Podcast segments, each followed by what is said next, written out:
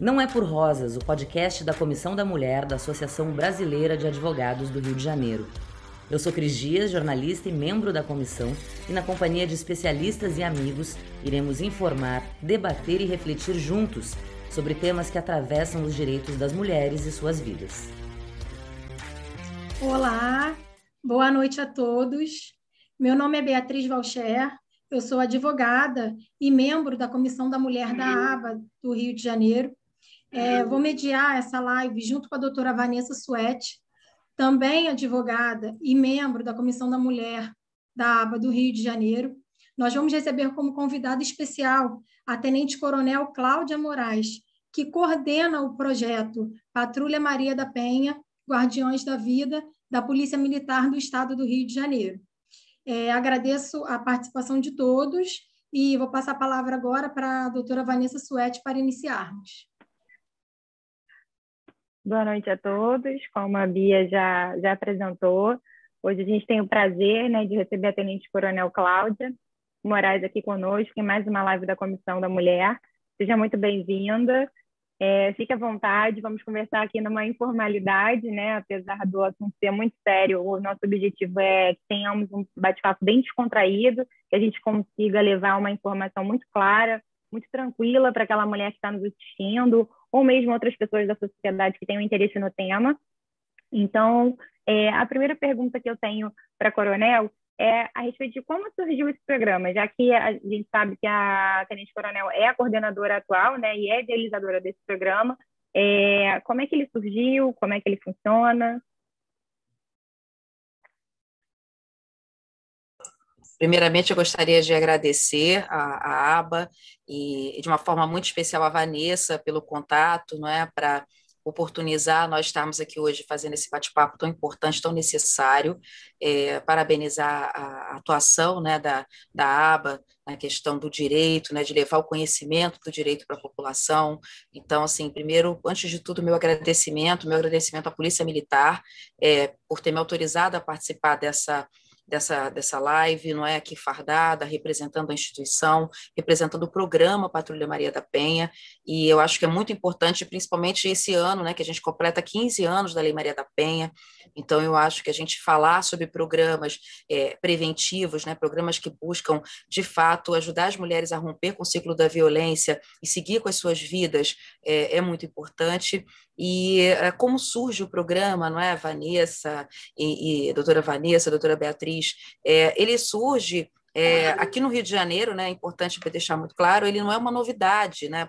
A, Polícia do Rio de Janeiro ela não inventa a Patrulha Maria da Penha, na verdade, ela surge em 2012, né? Em 2012 a gente tem a primeira iniciativa de uma Patrulha Maria da Penha feita pela Brigada Militar do Rio Grande do Sul, né, a Polícia Militar do Rio Grande do Sul, que ao perceber que as mulheres vítimas de violência é, precisavam de um suporte para que as medidas protetivas deferidas pela Justiça, que é um instituto maravilhoso da, da Lei Maria da Penha, que garante a, é, a, você adiantar esse direito dessa mulher a uma vida sem violência. Então, é, no decorrer do processo, essa mulher tem direito a uma medida protetiva, assegurando a sua, a sua liberdade, a sua vida sem violência, mas isso não era suficiente. Só o deferimento da medida pelo juiz não era suficiente, precisava de um mecanismo que desse suporte. Então, eles criam é, iniciam né, é, e, e, tem muito bons resultados na Brigada Militar do Rio Grande do Sul, e a partir dali, esse exemplo ele vai sendo replicado por polícias militares, por guardas municipais.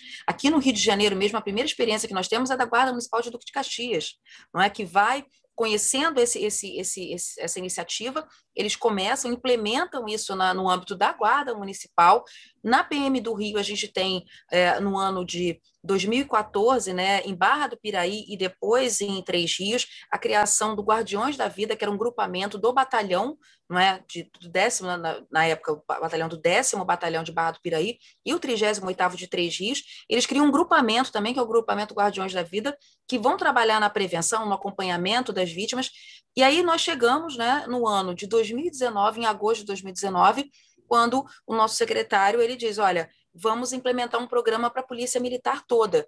né? E aí ele atribui recursos, né, que são as nossas viaturas, né? A Patrulha Maria da Penha recebe as viaturas mais modernas que nós tínhamos à época, os Toyota Corolla. Então foi um, um, uma viatura daquela para cada batalhão e uh, o treinamento de uma equipe, né? A criação de uma equipe, de uma, uma equipe especializada não é que a equipe da Patrulha Maria da Penha com capacitação, policiais selecionados, não é? Então é nesse momento que surge, não é? E a, é, esse, esse funcionamento do programa também, ele se dá através de um convênio com o TJ. Então, assim, na verdade, é um alinhamento não é, de experiências anteriores que foram exitosas, não é? E com a institucionalização, quer dizer, quando a, quando a, a, a instituição ela abraça um programa, né, uma ideia de uma forma muito efetiva, com investimento em recursos e pessoas, para que a gente tenha o resultado que a gente tem hoje. É, Muitas pessoas também, até do ramo do direito mesmo, têm dúvida de como são selecionados os integrantes do projeto, né? Dentre os policiais que fazem parte da corporação, como eles são selecionados para trabalhar no projeto? Então, a, a seleção né, dos policiais, a forma como eles trabalham, a primeira, a primeira, a primeira, o primeiro critério de seleção é o policial ser voluntário, não é? ele ter empatia com o tema, quer dizer, ele ter, ele ter a, a, as características né, é, pessoais que habilitem ele a trabalhar com esse tipo de, de atividade, que na verdade é uma, uma atividade que requer muito controle emocional, que requer muito conhecimento, paciência, não é? Além de todos os requisitos que o policial militar tem, adestramento em todas as áreas, não é? Conhecimento jurídico, então ele tem que querer trabalhar com esse, com esse serviço. Então, esse é o primeiro. E nós, é, na estrutura da patrulha, nós temos a preferência por equipes mistas, formadas por homens e mulheres. Então, uma coisa que é importante também e que a gente sempre estimula, só para a gente ter uma ideia, hoje na Polícia Militar a gente tem cerca de 10% de mulheres integrantes da corporação. Né? E na Patrulha Maria da Penha a gente tem 47% de mulheres. Por quê? Porque a gente tem dentro do nosso recorte a preferência por compor equipes mistas com homens e mulheres. Isso tem vários fatores importantes, desde mostrar que homens e mulheres podem trabalhar juntos, não é? o que é importante, porque tem pessoas que ainda não, não, não se deram conta disso, né? que mulheres são competentes para trabalhar também, é, e que, e além disso, a questão de que é, os próprios programas voltados para a atenção a mulheres em situação de violência recomendam que as mulheres sejam atendidas por outras mulheres.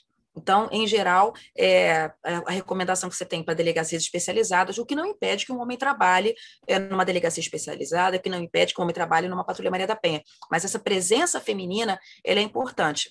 Mas eu sempre digo o seguinte, não basta ser mulher. Se for uma mulher que não tem empatia com o tema, ela muitas das vezes vai revitimizar essa mulher e o efeito é muito pior, porque ela não espera isso. Quando ela espera que a mulher entenda, se coloque no lugar dela e essa mulher, de repente, não tem o um perfil para aquilo e não a atende da forma como ela precisa e merece.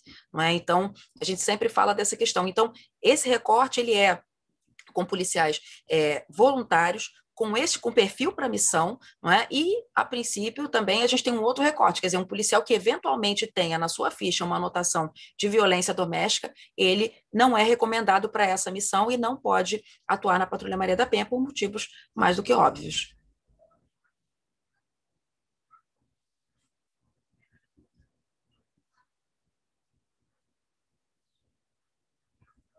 O som, Vanessa. Oi, desculpa. É, pelo que eu entendi, a equipe então funciona de forma mista, né, onde trabalha em dupla uma mulher e um homem, né, e, e aí eu acredito que o fato da, da mulher vítima entender, é, visualizar, né, uma outra mulher do outro lado, claro, quando a gente está falando de uma mulher de uma policial empática, né, diante da situação, do problema apresentado, aquilo ali fica muito mais fácil, muito mais é, é, acessível e menos constrangedor para aquela vítima, né, é, permitir né, é, ser ajudada pelo próprio programa. Né? É, essa capacitação que, que a Coronel já afirmou que existe, ela tem uma periodicidade, é, ela tem uma obrigação, é, é, dado algum tipo de curso, alguma coisa assim, a própria instituição que capacita, como é que ela funciona?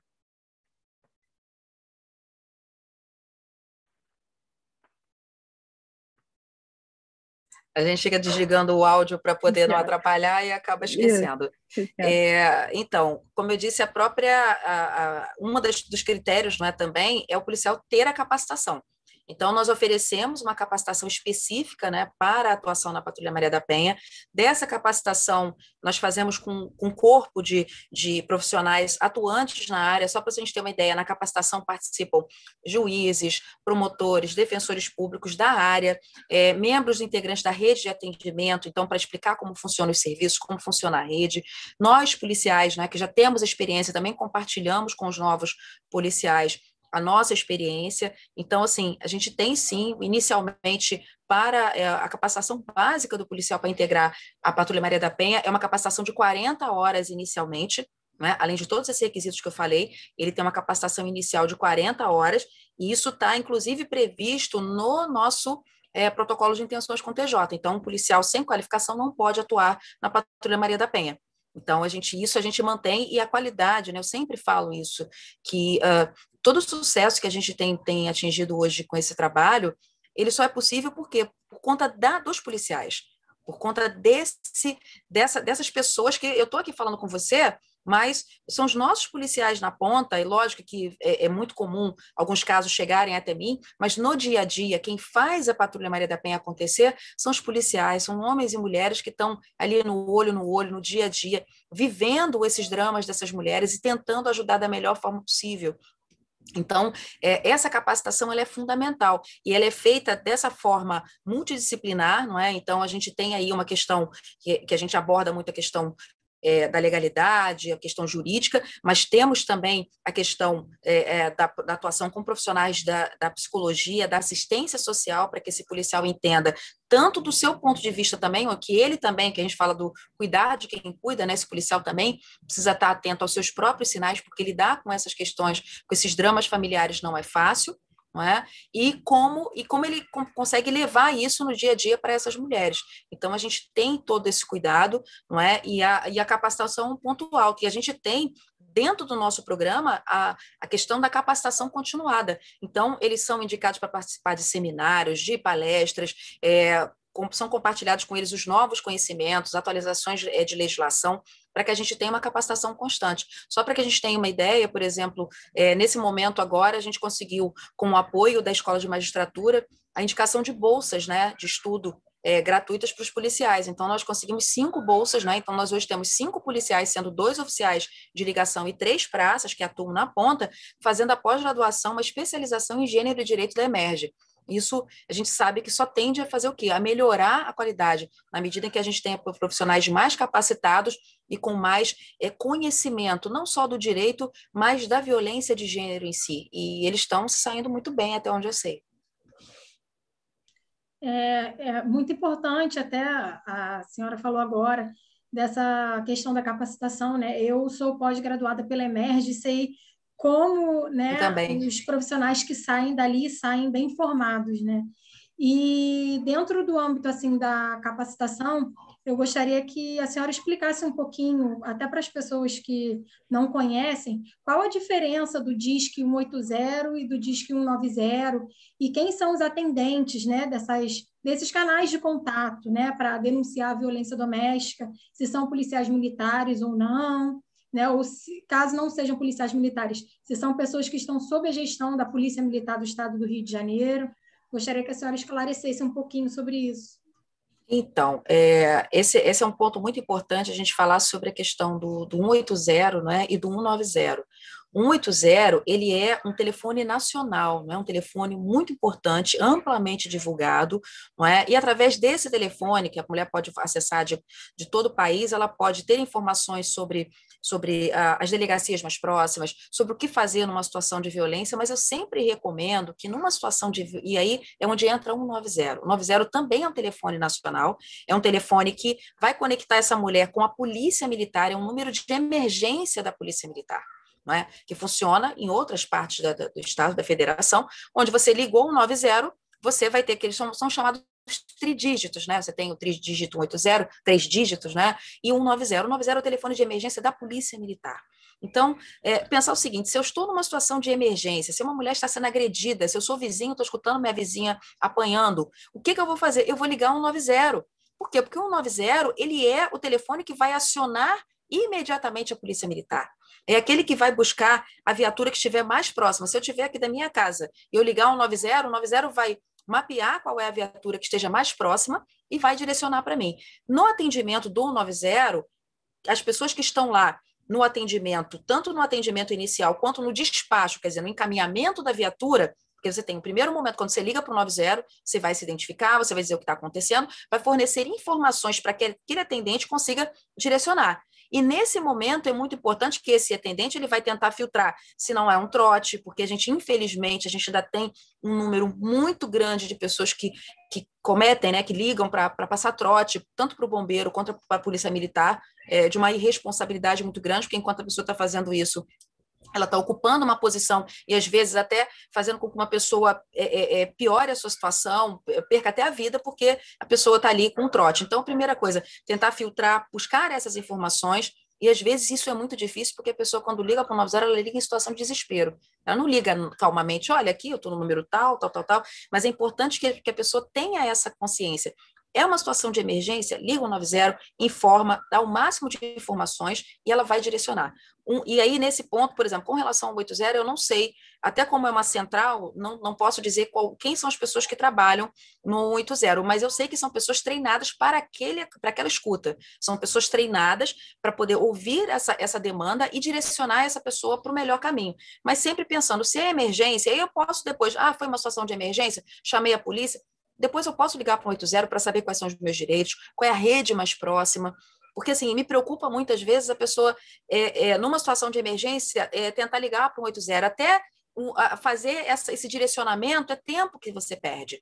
É? Então, acho que é importante ter essa clareza e entender que como é importante, não é? No tempo da pandemia, a gente teve um número muito grande, expressivo de pessoas que ligaram para o Disque 180, e isso é bom para a gente ter um panorama do país como é que foi isso no Sudeste? Como é que foi no Rio de Janeiro? Como é que foi é, no Nordeste? Como é que foi essa, esse comportamento? Né? Como é que as pessoas se é, é, buscaram ajuda nesse período?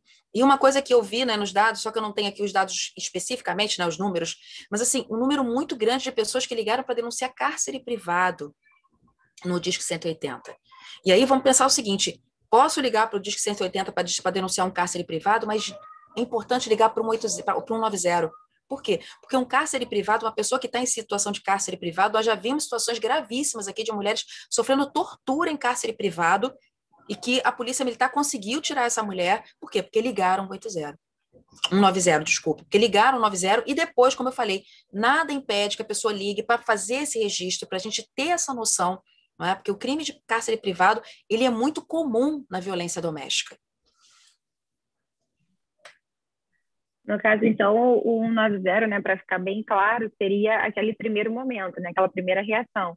Até porque, como a coronel falou, é, muitas vezes algumas mulheres, né, quando tem um momento, uma brecha, né, que aquele agressor é, deixou né, algum furo ali daquele controle, ela tenta ligar, ela tenta se comunicar, é, seja até mesmo através do 190 ou tentar ligar para algum parente ou alguma amiga que sabia do que acontecia, quando ela já está num momento também que ela já conseguiu externar isso previamente, é, e aí, é, é, às vezes, tem aquele pequeno momento que, é, como, a, como a Coronel deixou claro, essas pessoas que atendem estão sim capacitadas, porque a gente também fica muito preocupado é, na, na, na, dúvida se essas pessoas têm aquela capacidade para avaliar o risco, talvez, que essa pessoa esteja, né? ou até mesmo em códigos, a gente viu alguns, algumas coisas que foram vinculadas na mídia através de sinais, como aquela do batom vermelho, algumas campanhas que vão sendo feitas, né? Aquele, a, a ligação que você faz o pedido de pizza, né? E você pede calabresa. E aí, é claro, ao, ao mesmo tempo que isso vai se divulgando, o próprio agressor fica ciente desses, desses, é, dessas saídas que as vítimas acabam adotando. Mas são tentativas que a gente tenta é, é, criar e oportunizar, porque é, é o que nós temos para tentar ajudar aquela vítima naquele momento.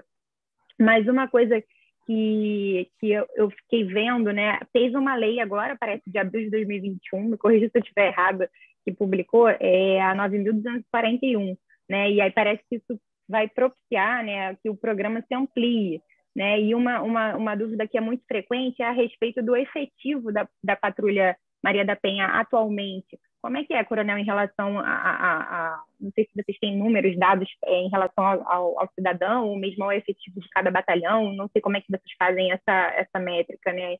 É, explica um pouquinho disso para gente.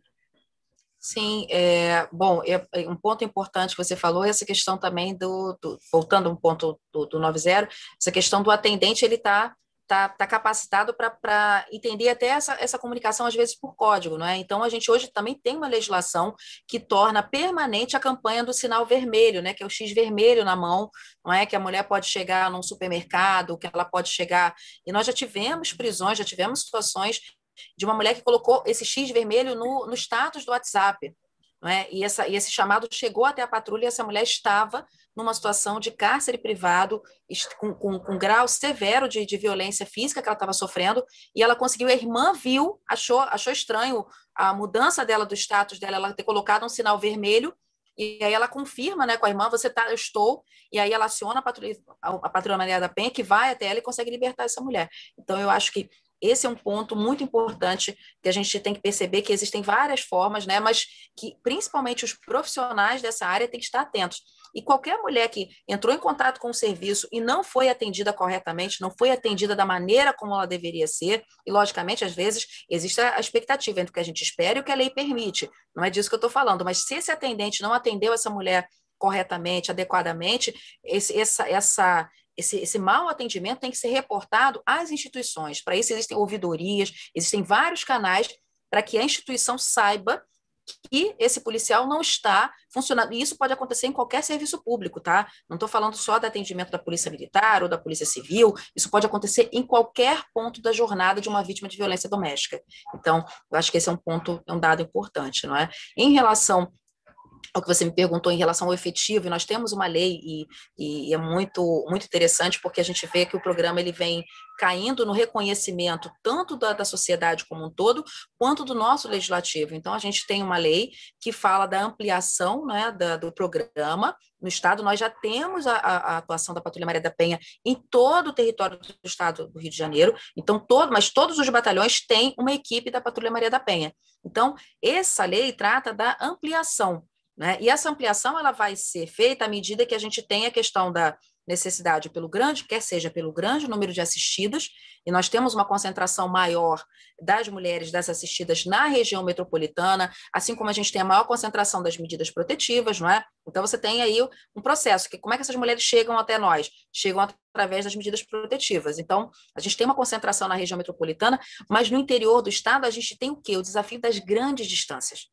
Porque uh, a gente tem que pensar que é um programa que a gente quer que chegue para a mulher que está lá na região, na área, na área rural, até a mulher que está na área urbana. Então, o desafio que eu tenho em batalhões como o décimo batalhão, que tem seis, é, nove municípios para dar conta, por exemplo, para atender, não é com uma equipe. É? Nós temos lá, nesse, nesse batalhão, que agora recentemente foi foi em dia 25 de junho, foi criada a Casa de Direitos da Mulher Daniela, Daniela Pérez, né, pela prefeitura, onde vão atuar conjuntamente a Patrulha Maria da Penha, a Ronda Maria da Penha do município e mais todos os serviços da, da assistência social e direitos humanos para a, as mulheres em Miguel Pereira e adjacências, é, mostra esse reforço. Então, já seguindo essa questão da lei. Então, hoje nós temos em todos os batalhões e mais três UPPs, nós temos é, pelo menos uma equipe não é? E os batalhões que já contam com duas equipes é o 30 Batalhão em Teresópolis, é? que atende outros vários municípios também, e Barra do Piraí. Estamos trabalhando para ampliar, não é?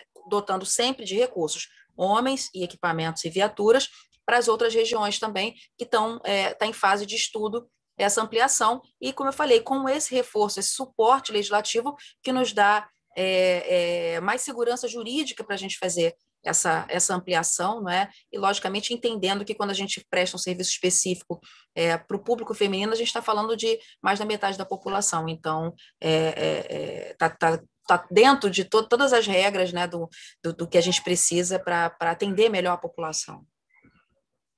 A Coronel falou em serviço público específico, né? Para o público feminino, para a população feminina em geral.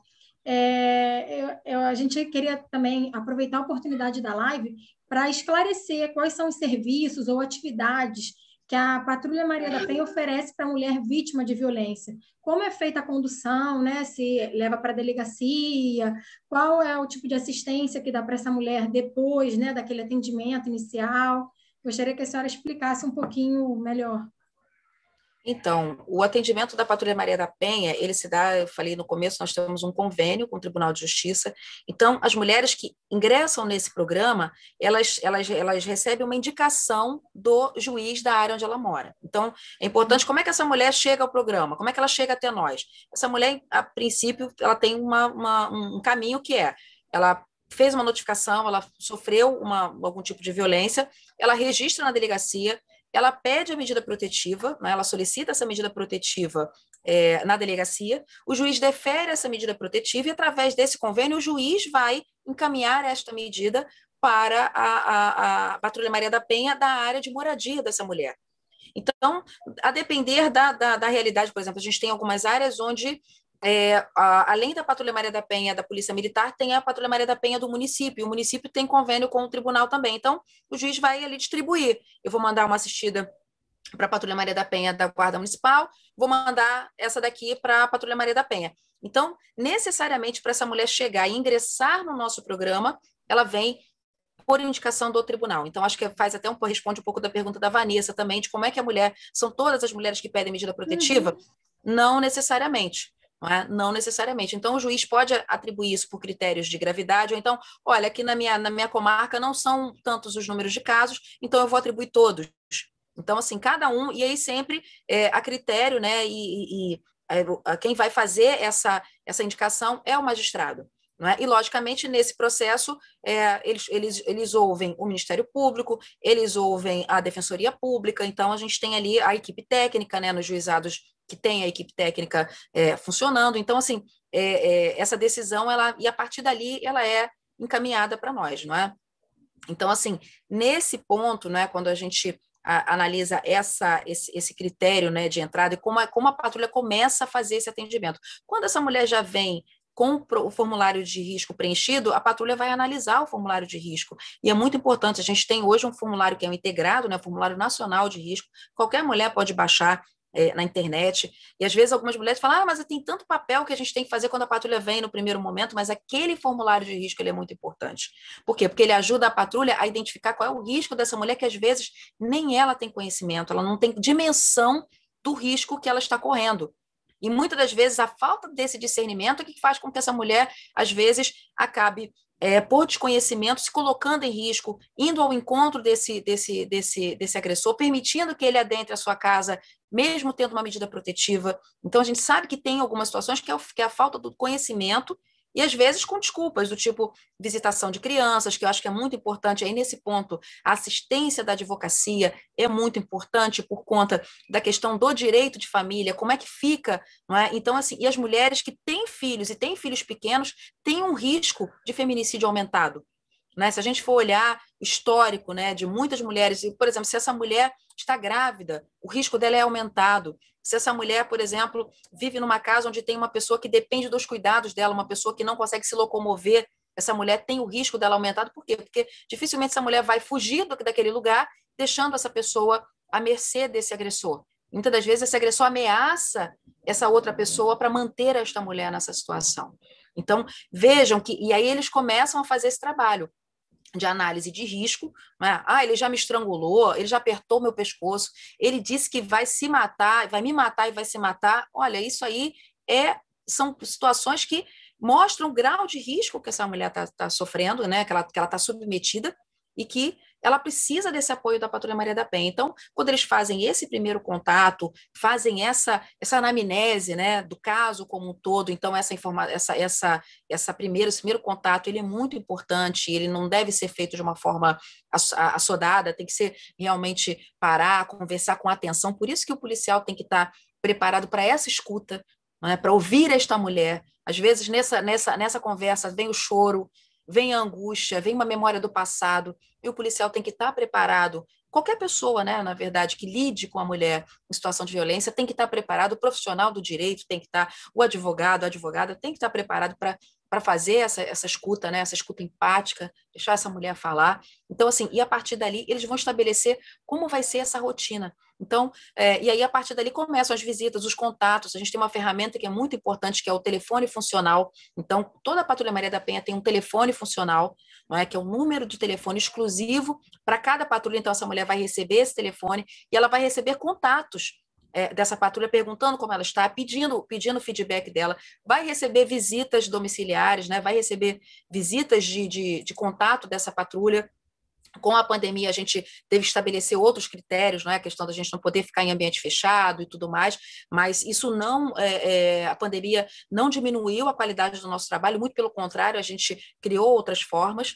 Não é? Então, assim, existem várias formas de fazer esse acompanhamento e essa fiscalização, e é esse, esse acompanhamento e fiscalização que dá segurança para essa mulher de que ela não está sozinha e que sinaliza para esse autor que violência contra a mulher tem lei e tem Patrulha Maria da Penha. Porque muitas das vezes esse autor descumpre a medida protetiva porque ele acha que essa mulher não vai ter ninguém por ela, que as pessoas vão fazer vista grossa, não é? E a Patrulha Maria da Penha, é, pelo número de prisões que nós já tivemos até agora, a gente mostra o seguinte, que não é o que a gente persegue, nosso objetivo não é a prisão desse autor, é dar garantia para essa mulher viver a sua vida e garantir que ela tenha segurança, não é, para continuar com a vida dela. Não é? Esse é o ponto. E evitar feminicídio, que é a nossa, o nosso maior objetivo. É, eu gosto de convidados assim, né, Beatriz? É uma riqueza de detalhes que a gente fica assim. Eu falo eu demais, gente, me desculpa. Mas, é, mas isso é ótimo. Maravilhoso. Eu, eu, gosto muito disso, porque tem muita coisa, aí você vai vendo, tem muito assunto para ser explorado.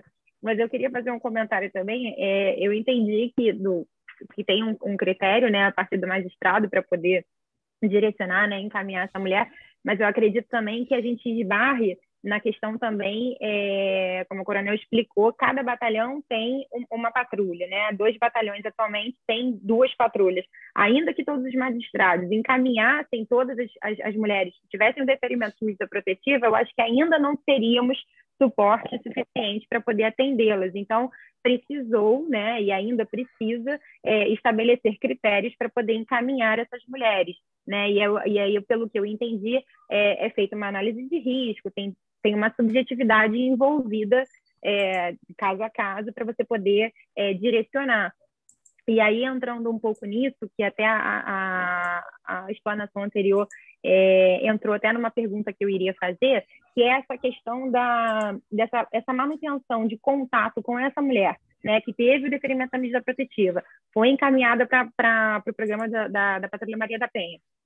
É, ele dura quanto tempo? Como é que é, vocês policiais, né? E aí eu, eu, gosto sempre da gente humanizar, né? a gente fica sempre nos assuntos muito técnicos, com muitos dados, e, e, somos seres humanos, né? Por trás dessa farda temos seres humanos. A gente precisa é, é sempre nos conscientizar disso. Por isso é, essa necessidade de capacitação e de pessoas que realmente tenham empatia naquilo que estão fazendo, né? Se você não está não tá empático para o suficiente para atuar ali, não faça aquilo, faça outra função né? Para isso a gente tem funções diferentes.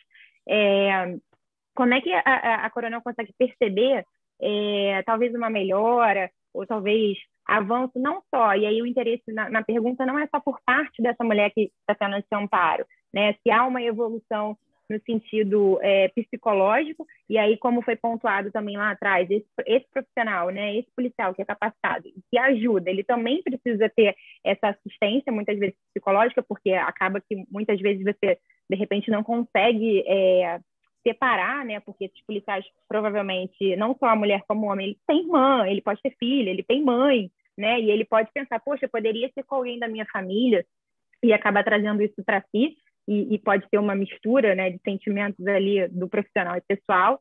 É, como é que a Coronel enxerga isso? Há uma, uma mudança comportamental é, no sentido positivo dos, dos policiais, né? Da, há uma evolução nesse, nesse, sentido, que às vezes eu acredito que possa entrar uma pessoa mais. É, não sei se eu estou conseguindo me fazer entender, mas assim, muito técnica para atuar ali, e de repente ela se sensibiliza e acaba se descobrindo na, naquela função e passa a ser uma excelente ajudadora ali. E, e, essa mulher, há uma melhora é, muito clara, ela se sente realmente mais segura. E, e quanto tempo, a minha curiosidade também é quanto tempo dura esse apoio, esse contato? Enquanto perdura a medida protetiva ou chega um momento também que a Polícia Militar faz uma avaliação e entende que, é, não, é, a gente já ajudou até aqui, é, essa, essa, essa mulher pode ser liberada ali no momento e a gente precisa ajudar outra que está numa situação de maior risco, não sei, já que a gente tem um efetivo é, insuficiente ainda para atender todas as demandas, tendo em vista até que a pandemia a gente sabe que é, é uma pandemia mundial também essa questão da, da mulher, né? As mulheres estão em cárcere privado com seus agressores, né? E as pessoas insistem em não admitir isso, né? E recentemente teve até aquela questão do DJ, e eu acho que teve uma acho que as pessoas agora estão naquela, não, não vamos meter a colher, não, vamos salvar a mulher, né? Eu acho que as pessoas estão começando a se conscientizar, porque nada justifica, né? Mas, mas então, Coronel, vou deixar você responder, eu também falo muito. Nada, isso é ótimo. Acho que é, a ideia é, é um bate-papo mesmo, né? Eu não sei, é, tá, o pessoal está no YouTube, o pessoal não sei se tem pergunta, não sei como é que tá, se alguém está acompanhando aí para ver se tem interação das pessoas tá também, porque, porque é legal a gente ver a interação das pessoas também. Aí, Beatriz está vendo, né? O pessoal tá, é... tem pergunta.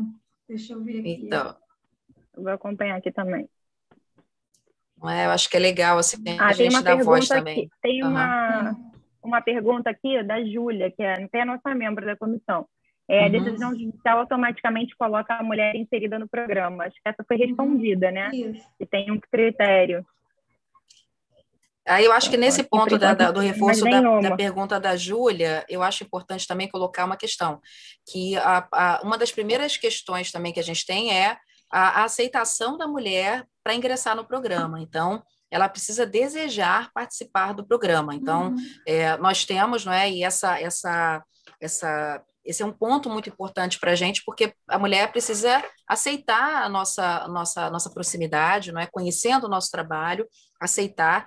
E, é, infelizmente, nós tivemos até um caso agora recente de uma de uma mulher que foi vítima de, de tentativa de feminicídio, foi esfaqueada, e ela tinha uma medida protetiva, ela tinha recebido, é, é, recebeu inúmeros contatos da Patrulha Maria da Penha e recusou formalmente, ela não quis aceitar, e a gente respeita. Tem uma questão que eu acho que é muito importante, quando a gente fala é, de tudo relacionado à mulher, a gente trabalha com a questão da autonomia dessa mulher também. É? Então, a gente respeita a autonomia da mulher. Por isso que a gente sempre tem o maior cuidado quando uma mulher, quando a gente recebe uma medida protetiva, eu falo, a gente tem que correr para fazer o contato com essa mulher, esclarecer o que é o serviço, é, entender o processo que ela está, é, e se ela manifestar que não deseja, explicar para ela o que pode acontecer, não fechar a porta, aí a gente faz o seguinte: tem um termo, né, que é importante, até é, temos advogadas aqui, temos um termo de recusa que essa mulher vai assinar, não é? É, dizendo que ela não deseja, mas isso não quer dizer que vai cancelar a medida protetiva dela. A medida protetiva dela está lá garantida. Se ela não desejar mais a medida protetiva, ela vai se dirigir ao juiz, ao seu advogado, à defensoria pública, quem, quem esteja esteja representando ela de per si, vai até, até a coisa e diz, olha, eu não quero mais medida protetiva. Mas a recusa do atendimento à, da patrulha Maria da Penha não quer dizer que a medida protetiva dela foi suspensa. É um direito dela. Né? E algumas mulheres, e aí é muito, importante a gente estar aqui falando sobre isso, que algumas mulheres dizem que têm vergonha. Ah, eu tenho vergonha da patrulha, eu tenho vergonha que a viatura chegue na minha casa. Mas olha, eu acho o seguinte: muitas mulheres morrem por vergonha. Muitas mulheres escondem é, o que elas estão sofrendo e não dão oportunidade de se defender, de ter a sua vida protegida pela vergonha. A mulher vítima de violência, ela não tem que ter vergonha do que ela, do que ela está passando. Quem tem que se envergonhar é o agressor, quem tem que se envergonhar é quem passa pano em violência contra a mulher. Quem diz que ah, é meu amigo, ele, ele fez porque ele estava nervoso, ele fez porque ele bebeu. Quem tem que se envergonhar são essas pessoas. Quem tem que se envergonhar é quem olha para uma mulher vítima de violência com desdém, não uma mulher que passou por isso. Então a gente precisa reforçar isso todos os dias, porque esse tipo de atitude é que faz com que a mulher às vezes não produza provas. Né? Você trouxe a situação da, da, da, da, da vítima que a gente teve nesse, dessa, dessa, dessa pessoa aí, né, esse, esse DJ, e assim, ela, mesmo tendo vídeos, tem pessoas que são capazes de duvidar do que essa mulher está vivendo. Quer dizer, a palavra dela, nem diante de com, com vídeo, com imagem, muitas das vezes essa, essa palavra dessa mulher é desqualificada. E quando a gente fala de violência contra a mulher, quem são as testemunhas da violência contra a mulher? Então, se você não confia, você não valoriza a palavra dessa mulher, não escuta essa mulher verdadeiramente, você não tá, você está muitas das vezes assinando uma sentença de morte e por omissão. E às vezes a família faz isso, infelizmente. Por quê? Porque esse sujeito, esse agressor, esse monstro que fechou a porta e faz a que a gente, que a gente às vezes tem visto, volta e meia a gente tem a, a, o desprazer de, de ter que assistir imagens como essa, mas a gente tem que assistir para a gente saber que é verdade, porque tem gente que, que, nem, que nem vendo não acredita, mas é saber o seguinte, que esse sujeito, da porta para fora, muitas das vezes é um lorde, é um dito cidadão de bem, é uma pessoa que cumprimenta todo mundo, é uma pessoa agradável, uma pessoa que paga seus impostos. Mas não é só isso para ser uma pessoa de bem, não é só isso, tem muito mais coisa. Não é? E essa, essa, essa, essa violência, e a testemunha dessa violência, muitas das vezes são crianças, são parentes, são empregados. Olha a situação de uma, de uma pessoa que trabalha num ambiente como esse, como é que essa pessoa vai conseguir não é? Qual é, o, qual é a primeira coisa? A pessoa tem. E aí vamos pensar, a gente pode fazer o julgamento de várias pessoas, mas você imagina a situação de uma de uma, de uma funcionária ali do lar ali que está ali trabalhando, de uma babá que está vendo aquilo. Lógico que a pessoa que está ali, principalmente pensando em babá, pensando que tem dever de cuidar, mas é pensar o seguinte: olha a complexidade disso tudo. Por quê? Porque acontece dentro da casa, longe dos olhos das pessoas. Não é comum situações como a gente viu lá no shopping em, em, em, em Niterói, que o sujeito vai esfaquear uma menina numa, uhum. numa, numa praça, numa uhum. praça de alimentação na frente de todo mundo. A regra não é essa, a regra é dentro da casa. A regra é dentro de casa, de porta fechada. Né? Ai, gente, desculpa, eu falo, falo muito, aí vem o desabafo também, vem, vem a emoção, sabe? Não, não seria ótimo. até, inclusive, né, é, é, até, vou até cortar aqui a Bia, mas é, é importante falar a casa, porque todos nós, quando chegamos em casa, a gente tem aquela, aquela sensação de, ai, ah, cheguei, estou seguro, uhum. né? É o momento que você relaxa, né? E, e aí as pessoas ficam nesse, nesse, nesse grande questionamento, não, não é possível, fulano é muito educado, não, super cordial. E geralmente são os que é, acabam fazendo as, as maiores atrocidades dentro de casa justamente porque não tem ninguém vendo, né? E, e hoje em dia até graças à tecnologia, mais uma vez, acabam fazendo um verdadeiro Big Brother dentro de casa, que acaba sendo até é, é, contra eles, né? Porque, graças a Deus, nessa casa tinha é, câmera, né? Ela tinha o vídeo arquivado no celular e ela conseguiu. Inclusive, ela fala isso em entrevista, né? Se fosse apenas a minha palavra, eu tenho certeza que as pessoas não iriam acreditar né? Uhum. Porque em tese ele é uma pessoa que leva alegria, né? Através da música. Então a pessoa não, jamais. Como é que bateria? E, e, e, infelizmente as maiores testemunhas acabam sendo as crianças, né? Que acabam ficando nesses esses ambientes, né? Que são não, que deixam de ser lares, né? E passam a ser é, locais completamente impróprios para a criação de um, de um menor, né?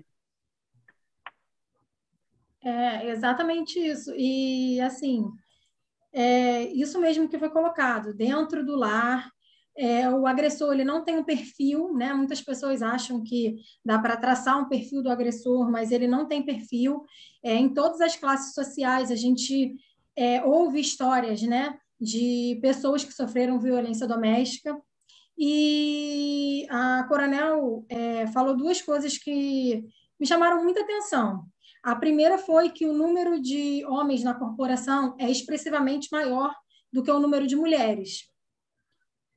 E a segunda coisa foi que um policial que se envolveu com violência doméstica não estaria apto a trabalhar com a Patrulha Maria da Penha, né? não estaria apto a fazer parte do programa. Então, é, eu formulando aqui na minha cabeça, pensei, né, se existe algum dado né, relevante sobre violência doméstica cometida por membros da corporação em geral e se foi verificada alguma mudança né, nesses dados após a, a vinda do programa, né? Se foi analisado que diminuiu o número de policiais que cometem violência doméstica, se não teve nenhuma interferência, se o número aumentou. Sim, é, tem, é, aí esse, esse, é um, esse é um dado que eu acho que é muito importante. A gente não tem estatística aqui, não é, de, de percentual, os números, mas uh, desde que nós criamos, né, que foi foi criado, né, o programa, né, institucionalizado o programa Patrulha Maria da Penha, junto com ele vem ações, né, é, no âmbito da Secretaria de Polícia Militar para consolidar isso tudo. Então, é, na sequência foi criado um programa não é, de proteção, não é, um programa de prevenção à violência contra a mulher na Polícia Militar como um todo. Então, nessa, nessa e aí tem uma resolução do secretário em diário oficial que, além de é, situações como o reforço e ampliação da Patrulha Maria da Penha, estabelecimento de convênio, tem também a questão do tratamento dessa violência junto ao público interno. Então, por exemplo, hoje, a questão da violência contra a mulher, quando praticada por policiais militares, ele é considerado falta grave, então, assim, essa mulher tem o um atendimento. Nós temos hoje é, é, assistidas mulheres, é, esposas de, de, policiais militares, que têm medida protetiva, que são acompanhadas pela Patrulha Maria da Penha, e isso independente do posto ou graduação, se essa mulher foi vítima de um oficial, foi vítima de um, de um praça, é, ela tem o mesmo atendimento e a patrulha faz esse acompanhamento, porque é, nós não podemos, né, na instituição, nós termos uma uma política para fora, né? E aí sempre lembrando que o policial militar ele vem e ele é fruto da mesma sociedade da qual todos nós saímos. Então, ele está submetido a todos os preconceitos, a, a, aos valores, e, e, e, a gente sabe disso. Então, eu acho que, e aí, o ponto de que é, nós não permitirmos né, que pessoas que tenham anotação, e como eu falei, a Polícia Militar tem trabalho para todo mundo, e uma, logicamente a gente está falando aqui é, é, da atuação, quando a gente fala de, de justiça, atuação de justiça, à medida que a pessoa cumpriu o que ela tinha que cumprir, pagou pela, pela, pelo erro dela, e na, da forma como a lei prescreve, ela não pode continuar sendo punida, mas a gente tem uma questão também que existem serviços que são é, que têm critérios objetivos. Então, quando você tem essa condição, você não pode trabalhar nesse tipo de serviço, e isso é muito claro, e eu acho que isso é importante para o programa, não é? Então, assim, e a gente faz isso, a gente faz essa triagem é, de início, não é? E, e, nesse ponto, eu acho que quando a gente também, e a gente tem que evoluir para outras ações, é? para tratamento do público interno também, para criação de grupos reflexivos, outras polícias já fazem isso, grupos reflexivos para policiais envolvidos em situação de violência doméstica, é? e o grupo reflexivo não tem nada a ver com não responsabilização, muito pelo contrário, tem a ver com responsabilização e mudança de comportamento, porque nós sabemos que se nós não mudarmos o comportamento do agressor também, é, ele vai replicar essa, essa, essa violência com outras mulheres, não ele pode não necessariamente retomar isso com a mesma, com a mesma mulher, mas vai reproduzir esse, esse, essa violência com outras mulheres. Então, isso a gente vê, toda vez que a gente vê uma situação de, uma, de um histórico de violência ou até mesmo de um feminicídio, a gente vai procurar o histórico daquele agressor, você encontra registros de outras violências. E assim, e no outro, no outro, no outro espectro, né, quando a gente fala das vítimas de violência, dos crimes mais graves, como os feminicídios, quando a gente vai analisar o histórico dessa mulher, ela não tem nenhum registro de violência anterior. Quer dizer, ela sofreu violência e não registrou. Por isso a importância do registro, né? É tão importante. Eu acho que tudo começa com essa tomada de consciência e notificar. Quando a mulher notifica isso para a Polícia Militar, para o Ministério Público, a Defensoria Pública, quando ela procura, de alguma forma, ela dá essa, essa primeira notícia, ela está se permitindo sair dessa situação, ela está se permitindo continuar vivendo sem agravamento dessa violência e está dando oportunidade para que o Estado cumpra a sua parte naquilo que ele lhe é devido, que é é a questão de todos os acordos e tratados internacionais que a gente tem de erradicação da violência contra a mulher, não é? que são é, documentos né, de acordos, de tratados internacionais ratificados pelo nosso país.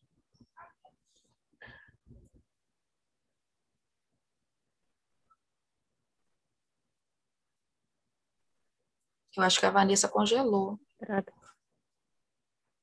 Sim.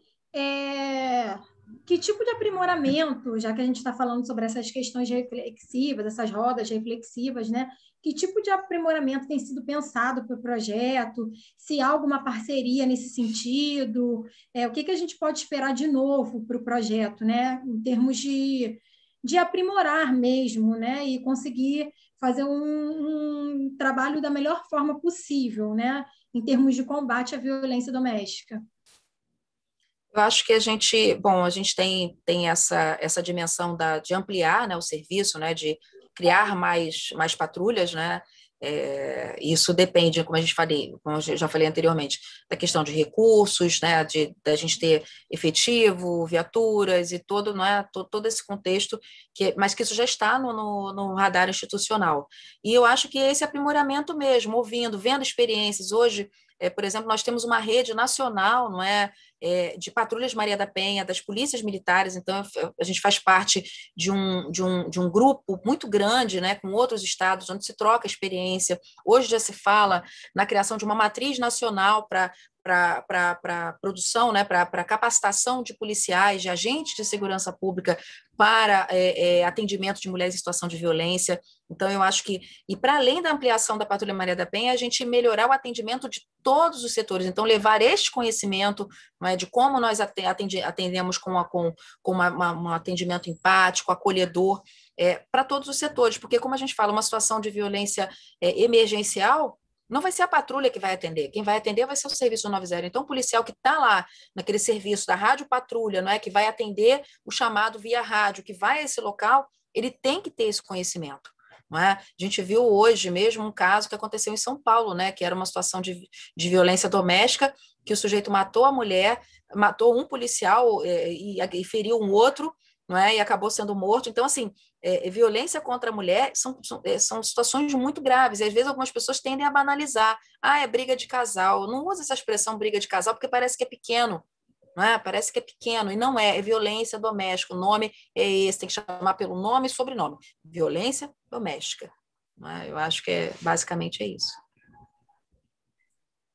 Eu vou fazer um comentário da, da anterior aqui, que eu acho que eu, meu, a minha internet deu uma travada mas eu acho que é importante até que, que eu acho que, que acontece, acontece acaba rolando um peso maior quando a gente tem a figura do policial como agressor, né? Porque a, as pessoas elas é, interpretam o policial, né? Ou, ou, gostariam de interpretar como alguém que traz a segurança, né? E não alguém que traz a violência.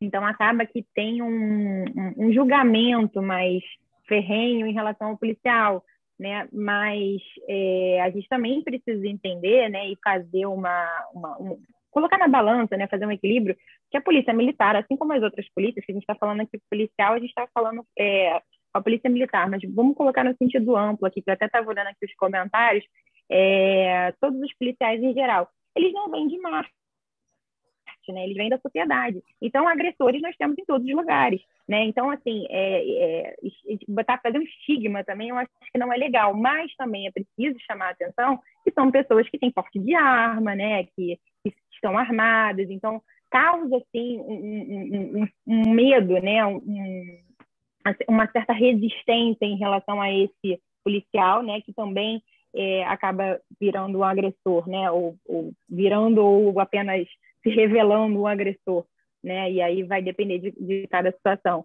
É, tirando essa parte das, das, das, dos projetos, né, do que, do que a gente pode melhorar, que até estava lendo aqui, que é, teve uma, uma pessoa que opinou e falou assim, ah, mas deixa algumas coisas a desejar.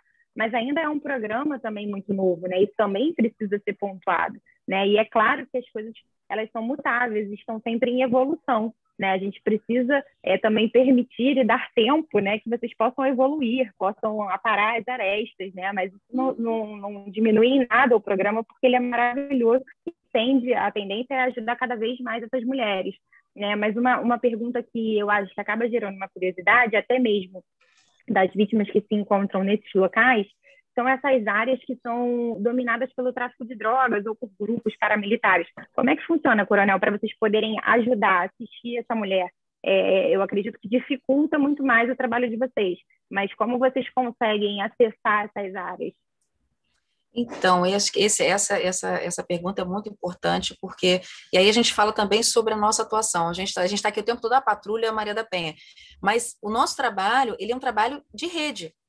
Então, na verdade, a gente trabalha junto com a Defensoria Pública, a gente trabalha junto com o Ministério Público, a gente trabalha junto com o juizado, a gente trabalha junto com a rede de atendimento à mulher, com as, os CEANs, os NUANs, com a Polícia Civil, não é? Então, assim, com, às vezes com coletivos, com, com representações da sociedade civil interessadas no tema, verdadeiramente comprometidas com essa agenda, não é? Então, assim, é todo um grupo, não é? Não é só a, a polícia militar. E às vezes e aí, quando a gente fala de mulheres que estão nessa situação, vamos pensar uma mulher que está é, numa área dominada pela, pela narcomilícia, ou por uma, uma mulher que está tá numa área de tráfico, ou não é uma mulher que está numa situação onde a polícia militar pode ser um fator que vai piorar a situação dela.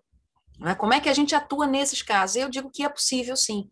É? E nós temos hoje mais de 255 mulheres no nosso universo de assistidas que são atendidas em áreas de UPP. Em algumas áreas de batalhões, a gente tem comunidades, a gente tem no, no 22º Batalhão, a gente tem assistida em, em, em moradoras de, do, do, do, complexo dali da Maré. Mas, logicamente, o no, nosso modelo não é da visita domiciliar, eu não tenho como ir com a viatura até a casa dessa mulher. Até porque, se eu fizer isso, eu posso pôr essa mulher em risco, a comunidade em risco com a minha presença ali e, uh, uh, né, e colocar em risco a, a, equipe também. Então, assim, a gente tem, tem, quando a gente fala de avaliação de risco, a gente tem todas essas situações presentes. E nessas áreas, como eu falei, eu dei o exemplo lá de São Paulo, que a pessoa foi para uma ocorrência de violência doméstica e você teve é, três mortos, né? Inclusive um deles policial, infelizmente. Isso é triste demais. Então, assim, isso a gente falando numa área urbana, com, dentro das, das, das condições normais. Então, esse ponto é muito importante. Então, como é que funciona nessas áreas? Para isso, a gente tem a Sala Lilás, então, as patrulhas Maria da Penha, elas têm dentro do batalhão um espaço, que é um espaço reservado para a patrulha em geral, por isso que a Sala Lilás, porque ela, em geral, ela é pintada, contrasta um pouco com o azul e branco do batalhão, né, com, com a nossa cor, né, com uma, uma sala que ela é diferenciada, vocês vão olhar, é, ela é toda é, tem frases, tem é, identidade, tem toda a identidade visual é, do lilás, que é, que é a cor que representa o enfrentamento à violência de gênero, né? Então, a gente tem essa sala, então essa mulher pode ser atendida na, na sala lilás. Esse acompanhamento que ela pode, pode ser feito através da assistência social, do CIAM, né, do Centro de Atendimento à Mulher, com, por exemplo, uma situação, essa mulher, por exemplo, ela está sob grave ameaça, ela pode ser encaminhada para um abrigo sigiloso, ela pode, né? Existem várias situações. A gente já teve situações até que a gente ajudou uma mulher que ela precisava é, voltar, ela estava aqui sofrendo violência e, e, ela, e ela precisava de apoio para voltar para o país dela não é, com os filhos, aí teve toda a questão de atuar junto à, à questão da vara de família, com autorização, com tudo, não sei o quê, e termina essa mulher conseguindo voltar para o país dela antes da pandemia, com as crianças e tudo, e com tudo dentro do previsto, dentro da lei. Então, isso é muito bonito de ser feito. Então, assim, a gente sabe que, e essa atuação customizada, né, para cada realidade, isso é muito importante. Eu sempre digo, eu tenho como critério o seguinte: a nossa atuação, a presença da Patrulha Maria da Penha na vida dessa mulher vítima de violência não pode vir para piorar ela só pode vir para melhorar. Então, a gente já teve situações de a gente conseguir fazer, efetuar prisões de, de, de autores de violência em áreas é, conflagradas, com o apoio de todas as pessoas, preservando essa mulher, preservando a integridade dela. Então, assim, é possível fazer sim, isso a gente tem todo cuidado. Então, é importante que mesmo mulher, a mulher que, e a gente, uma coisa que a gente tem visto é que as mulheres moradoras de comunidade, elas não têm acessado à justiça. Né? A gente pergunta para juízas, para todo mundo: olha, eu tenho recebido muito pouca notificação de mulheres das comunidades, não sei o quê, e elas têm que buscar, não é? buscar esse apoio, porque desse é, é a única forma que a gente tem. E a partir desse momento que ela notifica, a gente tem que ver qual é o mecanismo, o que, que o Estado pode oferecer para essa mulher para tirá-la dessa condição. A gente já viu aqui alguns municípios, por exemplo, que quando a gente fala da dependência financeira, e às vezes essa mulher permanece nesse relacionamento porque ela não tem renda. Então a gente tem já alguns casos, alguns municípios que implementaram o aluguel social para mulheres vítimas de violência.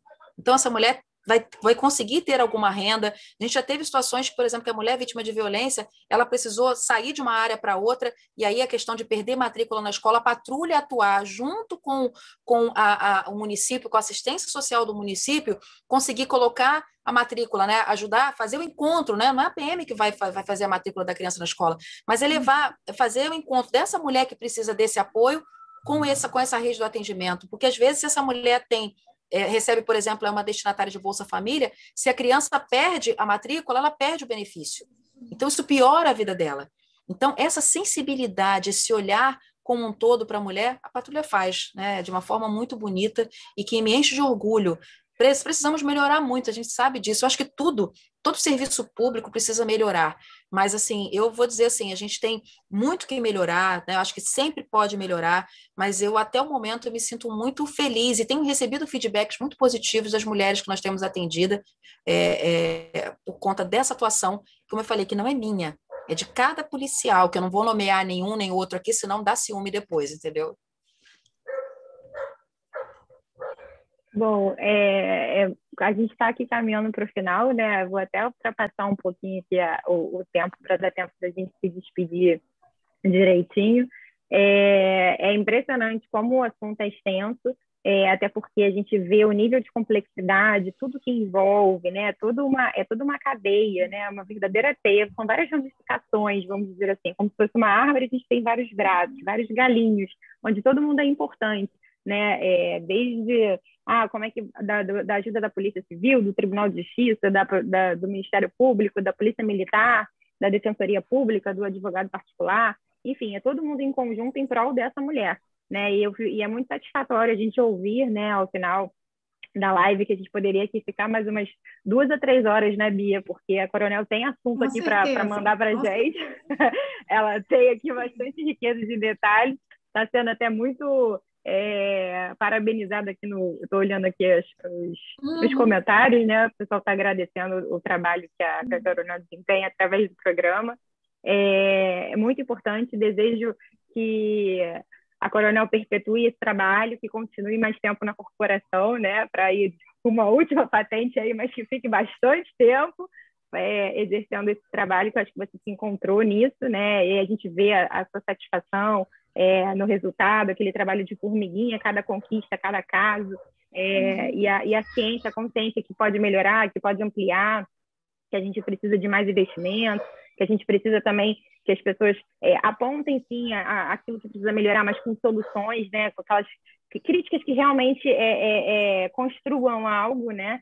E a gente viu isso, a gente a gente vê aqui através dos comentários que as pessoas é, olham com olhos muito é, benevolentes mesmo e, e, satisfatórios a respeito do programa. E fiquei muito feliz do, do seu aceite. Agradeço é, a instituição, né, a Polícia Militar do Estado do Rio de Janeiro, na sua pessoa, por ter autorizado né, que você estivesse essa noite aqui conosco, levando um pouquinho mais de informação. A gente sabe que o tempo é muito curto para a quantidade de informação que teria a ser disponibilizado, mas eu acredito que o pouco que a gente conseguiu aqui levar nessas, nessas perguntas que a gente tentou aqui compilar, que eram mais importantes nesse momento, é, vão esclarecer, né? A live vai continuar gravada, apesar de ser ao vivo, então quem quiser depois pode mandar para alguém é, que acha que precisa escutar isso, ou mesmo um amigo, que não que passe sobre isso, né, mas que, que queira saber sobre o assunto, que é importante. Eu acho que é, a gente precisa é, eu, eu e Beatriz aqui, a gente não vive essa situação, mas a gente precisa ter consciência do que, que é, do que pode ser feito até mesmo para a gente ajudar, né? Porque a gente vai se deparar com alguém na, na, nossa vida e a gente, tendo mais conhecimento, a gente consegue agregar na vida dessa pessoa e fazer a diferença.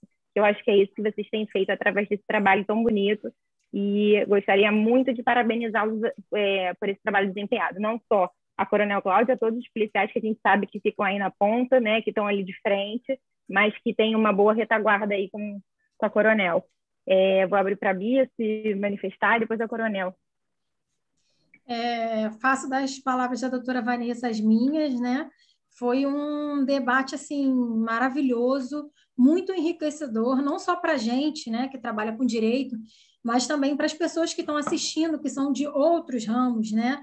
E eu acho que a gente tem que difundir é, esse trabalho pela população em geral, porque é um trabalho brilhante e extremamente necessário em termos de combate à violência. E eu gostaria de parabenizar a Coronel né, pelo tempo, pela disponibilidade e também por todo assim todo o amor pela profissão que a gente sente na fala, né? É, acho que a Coronel falou de forma brilhante, clara, inteligível sobre como funciona o projeto, tornando assim é, de maior conhecimento das pessoas mesmo. A gente consegue é, ver o quanto ela é engajada nesse projeto, né? E o quanto ela explicou bem para a gente aqui. A gente, até quem trabalha com direito, tem certas dúvidas, e às vezes a gente não entende muito bem como funciona, porque não se trata de uma questão processual, mas sim de uma questão mais prática, né? uma atuação prática, combate da violência ali é, no dia a dia, nas ruas, né? os telefonemas. Então, assim, para mim foi uma experiência ótima. Eu agradeço a oportunidade de ter participado do debate e agradeço a Coronel por toda a disponibilidade e pela, pela live brilhante. Muito obrigada. Nossa, eu que agradeço mais uma vez a aba. Eu gostaria até de é, pedir às pessoas que estão assistindo que vão lá, é, sigam lá a, assinem lá né, o, o canal da, da aba, porque com certeza é, deve, vocês devem promover muitas, muitas, muitos debates interessantes, conhecimento, não só para as pessoas, como você falou, do ramo, mas é, com certeza o, o direito está na vida de todas as pessoas, não é? Então, é, eu acho que quem quiser lá se inscrever no canal, acho importante, fazendo uma contribuição aqui com o canal da, da aba. É, queria agradecer vocês, né, é, doutora Vanessa, doutora Beatriz, pelo, pelo convite. É, é, sempre muito difícil, a agenda fica complicada, mas é, é, é, sempre muito prazeroso poder falar sobre isso, levar um pouco mais de esclarecimento, receber contribuições também, sugestões, porque eu acho que a gente tem, tem muito que crescer, tem muito que melhorar. Ah, e eu agradeço os elogios, mas é, esses elogios têm que ser compartilhados com cada policial que está na ponta da linha, com o secretário de Polícia Militar que, é, que investiu, não é, que, que deu, a gente vai fazer dois anos agora, dia 5 de agosto, de, da, da, nossa, da nossa criação da nossa Patrulha Maria da Penha, tão sonhada, tão esperada é, pela rede de atendimento, pela, pelo, pela, pela, pelas mulheres que, que atuam no dia a dia no enfrentamento à violência contra a mulher. Então, assim, ela é, o, ela é, ela é fruto de um sonho de muitas pessoas e que está se mostrando através do trabalho de cada um desses homens e mulheres, não é? Nós temos um exército de mais de 250 policiais capacitados e hoje nós capacitamos guardas municipais também, né, inteiramente capacitado por nós. Nós temos 22 guardas da Ronda é, Maria da Penha de Miguel Pereira, não é? Que são, são os nossos irmãos também nessa luta que está com a gente que estão que né, capacitaram-se junto conosco e que a gente tem muito ainda pela frente muito que avançar mas são espaços como esse oferecido por vocês por mulheres como vocês é que permitem com que a gente consiga chegar a quem mais precisa quem precisa de conhecimento e precisa principalmente de esperança. Porque muitas mulheres que estão em situação de violência é, muitas delas já perderam a esperança não é? porque elas começam uma história de amor não é? e no final termina numa violência que ela não consegue entender não é? e não consegue ver saída.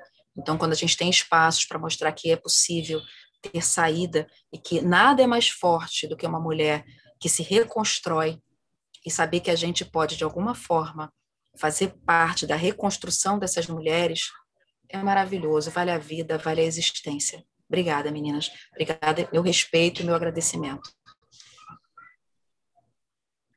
Obrigada, Coronel. Agradecemos a todos, todos tenham uma boa noite.